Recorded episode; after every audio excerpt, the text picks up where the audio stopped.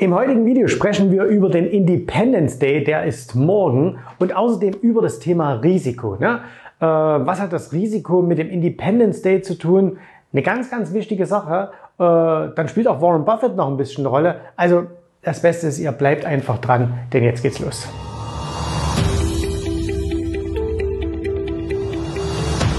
Fangen wir mal an mit Warren Buffett. Von Warren Buffett stand ein Ausspruch, der sinngemäß so lautet, äh, ihm wäre es auch egal, wenn die Börse morgen für fünf Jahre ihre Tore schließen würde.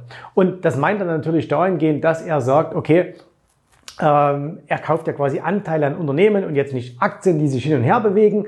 Ähm, das sind zwar dann letztendlich Aktien, aber ihm ist es im Grunde wichtiger, am Unternehmen beteiligt zu sein, als wie der Kurs morgen ist. So, ähm, das war jetzt kurz die, die Warren Buffett-Ecke, weil morgen ist ja äh, in den USA der Independence Day und an diesem Tag ist die Börse in den USA ähm, geschlossen. Jetzt machen wir mal ganz kurz mal ein bisschen Geschichte der USA. Ne? Es ist ja hier Bildungsfernsehen auch. Und äh, also 4. Juli 1776, da wurde die Unabhängigkeitserklärung ähm, unterzeichnet. Und da wurde zum allerersten Mal in dieser Unabhängigkeitserklärung der Begriff die Vereinigten Staaten von Amerika genutzt. Ne? Und deswegen ist das einer der höchsten Feiertage in den USA. Und ähm, ist, ist, deswegen wird alles, was an diesem 4. Juli passiert, deswegen hat das auch so eine große Bedeutung. Ne?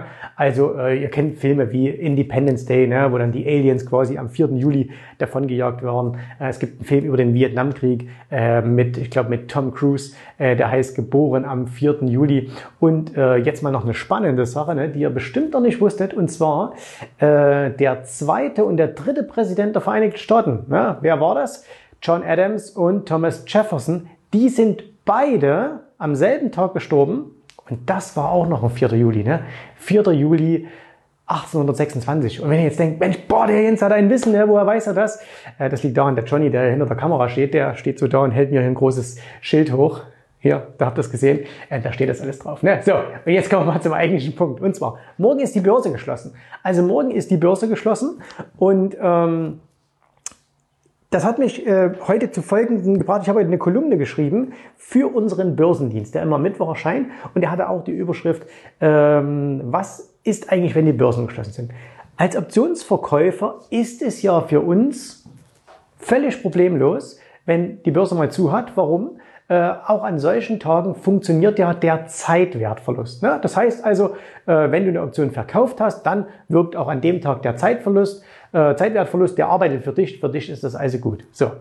Jetzt gibt es auch immer mal wieder Situationen im Leben eines Händlers und auch ich hatte diese Zeiten schon, äh, das ist allerdings ein paar Jahre her, wo man manchmal extrem froh war, äh, dass solche Tage waren. Warum? Weil man gesagt hat, Gott sei Dank, dann kann an dem Tag nichts passieren. Ne? Und ähm, das ist jetzt der Punkt mit dem Risiko, worüber ich mit euch sprechen will. Stellt euch mal vor, oder vielleicht geht es dir ja jetzt gerade auch so, äh, dass du sagst, ach Gott sei Dank, morgen die amerikanischen Börsen geschlossen und da kann mal nichts passieren, alles ist gut. Und äh, wenn du das bei dir feststellst, ja, und da ist es völlig unabhängig, ob du Optionen handelst oder ob du, ähm, oder ob du ähm, jetzt Aktienhandels oder Futures oder CFDs oder irgendetwas, das spielt eigentlich keine Rolle. Wenn du so Tage hast, wo du froh bist, dass die Börse zu ist, dann hat es meistens einen Grund. Und zwar, du hast zu viel Risiko in deinem Depot. Und Risiko ist nun mal gerade auch beim Verkauf von Optionen, aber auch bei allen anderen Börsenstrategien das prinzipiell mit am entscheidendsten, prinzipiell mit am entscheidendsten, das klingt jetzt blöd, aber also das ist einer der wichtigsten Dinge, ähm, das ist einer der wichtigsten Dinge, ähm, die darüber entscheiden, ob du langfristig erfolgreich bist oder nicht. Und ich will euch das an einem kleinen Zahlenbeispiel geben, weil viele sagen, ja, was ist denn das richtige Risiko? Ne? Und das richtige Risiko kann man überhaupt nicht, das, das kann man überhaupt nicht in Zahlen benennen. Ich nehme nehm jetzt mal eine ganz einfache Zahl, okay? Ich sage jetzt, okay, ich habe jetzt einen Trade gemacht und wenn der schief geht, verliere ich 5000 Dollar. Und jetzt kannst du schon mal anhand deiner persönlichen Situation sagen, ist es jetzt ein Risiko oder ist das kein Risiko? So. Derjenige unter euch, der jetzt sagt, ich habe ein 10.000 Euro Konto, der sagt, boah, das wäre aber ein absolutes Risiko. Derjenige, der sagt, ich habe ein Konto mit einer Million, der sagt, pff, ist ja überhaupt nichts. Na? So. Also das heißt, Risiko kann man nicht in Zahlen machen und man kann es noch nicht mal in Prozenten machen. Ja, warum kann man es nicht mal in Prozent machen? Ihr wisst, gerade beim Verkauf von Optionen ähm, ist es ja so, dass wir sagen, okay, von der die eingenommene Prämie sollte nicht mehr als zwei Prozent vom Konto sein. Ja, also du hast wieder einfaches Rechenbeispiel, Konto 20.000 Dollar von mir aus, dann solltest du für nicht mehr als 400 Dollar ähm, Optionen verkaufen. Warum? Eine Option kann sich immer mal verfünffachen, verzehnfachen. Da kannst du trotz aller Voraussage äh, und aller, aller Vorsicht nichts dagegen tun. Das wird irgendwann mal passieren. Und wenn du eben dann sagst, okay, ich habe jetzt hier von mir aus für zwei Prozent verkauft, Option verzehnfacht sich, hast du 20% Drawdown an einem Tag. Das ist sehr, sehr schlimm, aber du überlebst das Ganze. Hast du 10% äh, in eine einzige Position gesteckt und das passiert, dann ist dein Konto weg. So, also deswegen maximal zwei Prozent, wobei das eben schon extrem risikoreich ist. Aber jetzt gibt's Leute, und ich kenne auch solche Leute, die fahren ihre Optionskonten auch mit fünf oder sechs Prozent Risiko pro Trade. Und da würde man pauschal sagen, das ist doch viel zu großes Risiko. Du rennst ja quasi, äh, irgendwann wird's dir dieses Konto mal weghauen. Aber wenn du dann mit diesen Menschen sprichst, entweder sie sind wirklich absolute Kamikaze-Fahrer, aber ich kenne zum Beispiel jemanden, der das so macht und das ist alles andere als ein Kamikaze-Fahrer, weil der sagt, hey, mein Optionskonto entspricht nur etwa 5% meines sonstigen an der Börse investierten Vermögens. Ja, das ist also jemand mit viel Geld und ähm, der sagt halt, was weiß ich, wenn ich hier ein Konto habe äh, und das ist irgendwie 50.000 Dollar groß, wenn es mir das aus den Rennen nimmt dann ist das 5% auf mein Gesamtdepot. Das heißt, wenn der eine Position macht, der macht auch nur ganz ausgewählte Trades, ne, wo er sagt, okay, habe ich eine riesengroße Chance äh, und dann haut der auch mal 5, 6, 7, 10% in einen einzelnen Trade rein. Ähm, für jemand, der ausschließlich Optionshandel macht, für den wäre das absolut tödlich. Für jemand, der sagt, hey, ich habe ja noch andere ähm, Anlagen, ähm, wo ich investiert bin, für, und der das dann auch entsprechend zu, zu würdigen weiß, für den ist das überhaupt nicht schlimm. So, Jetzt aber nochmal, machen wir nochmal den Schulterschluss zum Independence Day, zu dem Börsenfeiertag. Was ist das richtige Risiko für dich? Und das, das richtige Risiko für dich ist immer genau das, was dich ruhig schlafen lässt. Ne? Also das heißt, wenn du einen Trade aufmachst und hast ihn durchdacht und du hast dir das Worst-Case-Szenario auch mal ausgedacht, das ist übrigens auch eine sehr gute Übung, dass du sagst, okay, was würde denn passieren, wenn sich meine Position jetzt beispielsweise verfünffachen würden, verzehnfachen würden. Wie viel Risiko hätte ich denn dann? Wie viel Drawdown hätte ich dann?